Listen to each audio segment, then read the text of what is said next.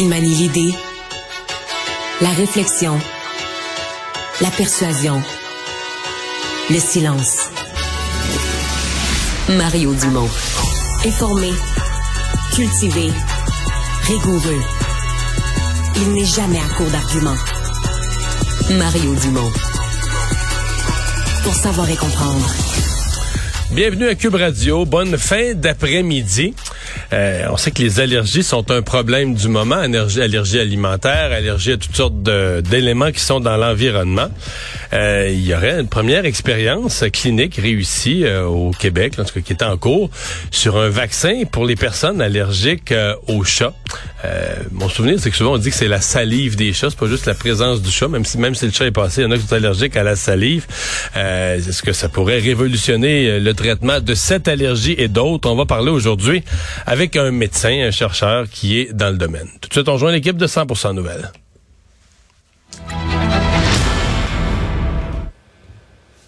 15h30, c'est le moment d'aller retrouver Mario Dumont. Bon après-midi, Mario. Alors, euh, Bruno Marchand, le maire de Québec, qui tient euh, toujours un point de presse. Première réaction concernant, euh, bon, appelons ça un retour du troisième lien autoroutier. Peut-être, on verra bien. Rien n'est exclu, selon le premier ministre. Il craint que le débat concernant ce troisième lien nuise au bon développement du tramway. Est-ce que ces craintes sont fondées? Euh, non. Ben, ce qui nuit au tramway, là, c'est qu'il n'y a pas d'appui public fort au tramway. Moi, je pense que ça, c'est la première chose qui, qui, mhm. met du plomb dans l'aile au projet de tramway. C'est que l'appui public est pas là. Et euh, si tu le regardes d'un point de vue, mettons qu'on veut là, enlever les, les, besoins de population, si on veut le regarder froidement politique, dire les gens qui sont bien, bien, bien forts pour le tramway à Québec, ils votent Québec solidaire. Puis après ça, t'en as d'autres qui sont qui supportent quand même le tramway un peu moins chaud. Bon, eux autres, ils se répartissent peut-être un peu dans tous les autres partis. Mais si tu prends le bloc de vote de la CAQ, il y a pas de, je pense pas qu'il y a beaucoup de gros fans du, du tramway là-dedans. Donc la CAQ avance avec une conscience qu'une ville, une grande ville comme Québec a besoin d'un transport en commun, mais sans grand enthousiasme parce que tu sais mettre des milliards dans quelque chose que ton propre électorat, tu croises tes propres électeurs, ceux qui votent pour toi, tu croises au mhm. centre d'achat puis disent ouais, gaspiller notre argent là-dedans. Tu sais, même si comme élu, tu dis ouais, je pense qu'à long terme, c'est la bonne chose à faire, euh, tu sais, c'est pas euh, c'est pas évident là. Bon, j'ajouterais que si j'étais monsieur Marchand, je pense que j'assurerais quand même des relations cordiales avec le gouvernement. Donc, si François Legault fait deux, trois maladresses dans le dossier du troisième lien, si moi je suis Bruno Marchand, je fais semblant de pas voir ça. Parce que s'il y a une chose dont j'ai besoin pour réussir mon projet de tramway, c'est de l'appui de François Legault, de l'appui de la CAQ. C'est vraiment, c'est le parti, c'est vraiment le gouvernement à Québec qui, s'il laisse tomber euh, le projet de Bruno Marchand, c'est fini le tramway. Là. Donc, euh, s'il veut garder l'appui du gouvernement, de la CAQ, il est peut-être mieux de pas passer trop de temps embarqué sur leurs orteils. Je dis ça comme ça. Mais il est peut-être mieux aussi de mieux le vendre à la population de Québec, le tramway. C'est peut-être pour ça qu'il euh, n'y a pas une bonne cote de popularité, le tramway? Il n'y a pas complètement tort, tu sais, euh, il n'y a pas complètement tort, Bruno Marchand, quand il dit que c'est pas facile vendre un projet comme ça. Parce que euh, au moment où tu le vends, tout ce que les gens voient, c'est une phase de construction de plusieurs années. Là, c'est rien que du dérangement. Mhm. euh, c'est bon, là, il va falloir que tu coupes des arbres, il va falloir, tu sais, bon, tu vas en planter d'autres puis ils vont repousser, mais au moment où tu les coupes, c'est des arbres de moins. Donc c'est comme si tu as juste le négatif d'en face au point de départ. C'est pas nécessairement faux que sur une période, je pense que si la ville de tramway avait, si la ville de Québec avait un tramway, mettons, disons depuis 20 ans, mettons que ça avait été fait il y a 20 ans, est-ce qu'il y a des gens aujourd'hui qui militeraient pour dire, il faut tout démanteler le tramway, arracher les rails, défaire tout ça? Je pense pas. Hein. Donc c'est pour ça que c'est pas simple.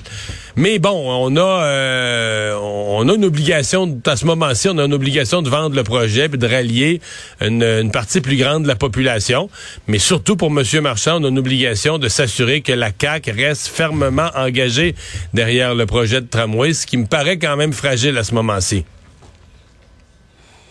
Bon, je veux qu'on se parle de, cette période de questions qui a été suspendue plus tôt aujourd'hui à Québec, Mario, en raison du député de Québec solidaire, Sol Zanetti, qui a voulu dénoncer le nationalisme de la CAQ qui euh, n'est pas à la hauteur des attentes en gonflant un ballon.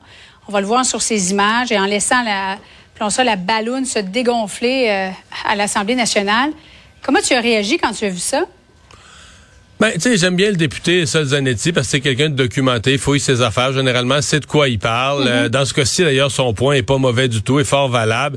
Mais j'ai, euh, j'ai, aucun pardon, aucune patience pour ça. Parce que sincèrement, Julie, j'y étais à l'Assemblée nationale. Là, si on tolère ça, puis le président, le président, M. Benjamin, s'est montré assez faible, c'est mon avis. Là, euh, c'est lui qu'on a voulu. Alors, on a mis Marie-Claude Nicole en dehors du caucus pour lui.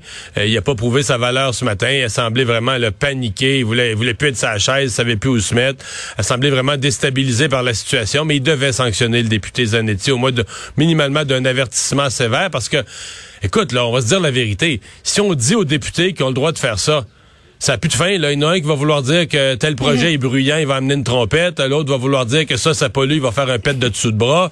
Tu sais, ça n'a pas de limite. Le monde va faire des pitreries à l'infini, ouais. avec toutes sortes d'objets qui vont amener pour pour être remarqués, pour passer aux nouvelles. Ça va devenir un cirque. Là. Dire, ce qu'il a fait, c'est une scène, c'est une petite scène de cirque. Donc, je suis vraiment désolé. Autant j'aime bien ce député-là, autant je trouve ça impardonnable. Et le fait que ça ait passé comme ça n'a démontré que bon, le président était probablement pas prêt à ça. En fait, c'est un vice-président. La présidente est absente cette semaine de l'Assemblée nationale. C'est un vice-président qui était là euh, sur le siège, probablement pas préparé à une scène comme ça. Ce qu'il devait faire à ce moment-là, le vice-président qui présidait cette séance-là, T'sais, quand t'es pas sûr, tu suspends immédiatement les travaux. Pas une seconde, tu suspends les travaux. Tu consultes, trois personnes à la table devant toi qui sont des spécialistes en droit parlementaire. Il a le droit, le, président, de prendre un temps de réflexion, de consulter les experts, même d'ouvrir les livres de, de, de, sur les précédents de la procédure, qu'est-ce qui est arrivé en pareille circonstance. Personne ne peut l'empêcher de prendre le temps. Là, il est resté sa chaise, hésitant, sait pas quoi faire, a voulu défendre le député. Ça a pas donné une très belle scène. Puis au sortir de tout ça, mais là, je vois que la CAQ et les libéraux, en tout cas ce que j'ai vu, euh, continuent de demander au député Sol Zanetti de s'excuser, à son chef de le rappeler à l'ordre.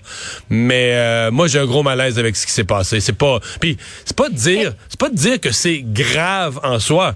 C'est de dire, une fois que tu l'autorises une fois, euh, l'utilisation de toutes sortes d'objets mhm. pour faire des pitreries, ben ton Parlement va devenir un beau cirque. Là.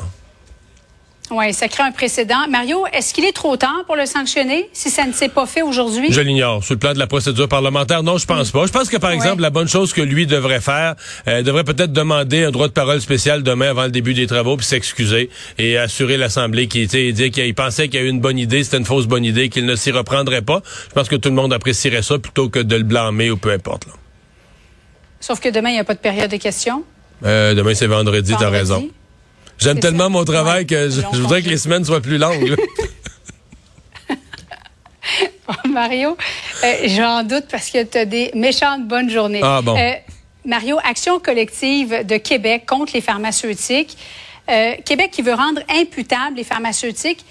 Quelle est la responsabilité des fabricants d'opioïdes et est-ce qu'on doit seulement mettre la faute sur les pharmaceutiques aussi pour la crise qu'on connaît? Ouais. Ben, il y a un parallèle à faire avec les cigarettiers. C'est-à-dire que ceux qui émettent des produits euh, qui mhm. causent un problème à la santé, euh, ben, ont une responsabilité. Mais le parallèle a une limite. Parce que dans le cas des cigarettiers, bon, on peut dire qu'il y a un bénéfice, parce que les gens aiment ça fumer. un bénéfice, c'est de, de, de, bonheur momentané, mais il n'y a pas de bénéfice pour la santé. Aucun. Il n'y a rien comment, qui justifie. Alors que dans le cas des, euh, des opioïdes, je veux dire, euh, si moi, ce soir, j'ai un accident de voiture, puis je suis tout cassé, euh, puis qu'on me reconstruit des membres avec des vis là-dedans, puis tout ça, je vais être content d'avoir des antidouleurs. On se comprend, là. Puis d'avoir les meilleurs antidouleurs, puis mhm. les plus forts pendant 48, 72 heures. Je vais être bien content qu'il existe pour pas, tu comprends, souffrir le, martyr. Donc c'est là que aux États-Unis, quand même, il y a une preuve qui a été faite. C'est pour ça que je nuance. Aux États-Unis, il y a une preuve qui a été faite que certains fabricants, et un en particulier, avaient poussé, avaient poussé sur les opioïdes, avaient poussé mhm. fort, avaient poussé pour qu'on en prescrive. Et donc, euh, ils portaient une responsabilité sur les morts dans les rues. Parce que c'est de ça dont on parle. Quand on parle de fentanyl ou des autres opioïdes, il y, a une série de phénomènes en parallèle. D'abord, t'en as qui est carrément importé illégalement de Chine. Donc, c'est le produit lui-même qui est importé de Chine. Ça, c'est un problème de, de, sécurité publique, de police, de contrôle des frontières.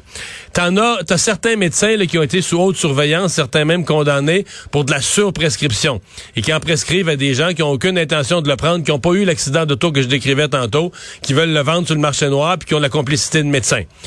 Et t'as aussi une espèce de marché secondaire, là, tu sais, que tu sais, euh, grand-papa a eu une grosse opération, il a donné du fentanyl, il l'a jamais tout pris. C'est des pilules souvent qu'on va te donner, puis le docteur va te dire, c'est très, très fort. Vous prenez ça en cas d'extrême douleur. Finalement, la personne, tu sais, la deuxième journée, la personne, grand-papa étoffe un peu, puis il prend plus. Il se dit, j'aime mieux pas toucher à ces cochonneries-là.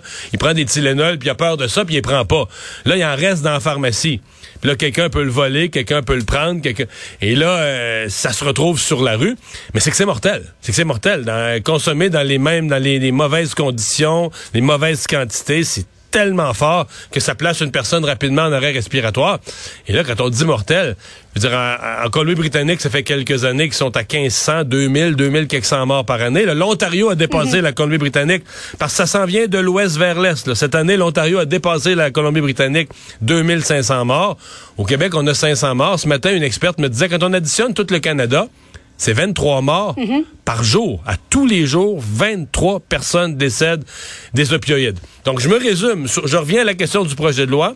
Compte tenu de tout ça, même s'il reste un point d'interrogation, est-ce que les compagnies vraiment ont voulu ou est-ce qu'ils fournissent un médicament pour soigner le monde? Je pense que d'envoyer ça devant les tribunaux, de dire, regarde, les tribunaux décideront. On va la faire, la cause. On va écouter la réalité. On va écouter le portrait. Et s'il y a des joueurs, euh, des fabricants comme aux États-Unis qui ont poussé trop sur le produit et qui sont, ont des morts, euh, sont responsables de mortalité, ben, le tribunal fera la part des choses. Moi, je trouve que le Québec a, raison là-dessus. Peut-être même ça aurait dû être fait avant. Avant, oui. Euh, cette action collective avait été déposée par la Colombie-Britannique, d'ailleurs, en 2018. Mario, merci beaucoup. Bon après-midi à toi. Au revoir. Demain, c'est vendredi. Oui, merci. Euh,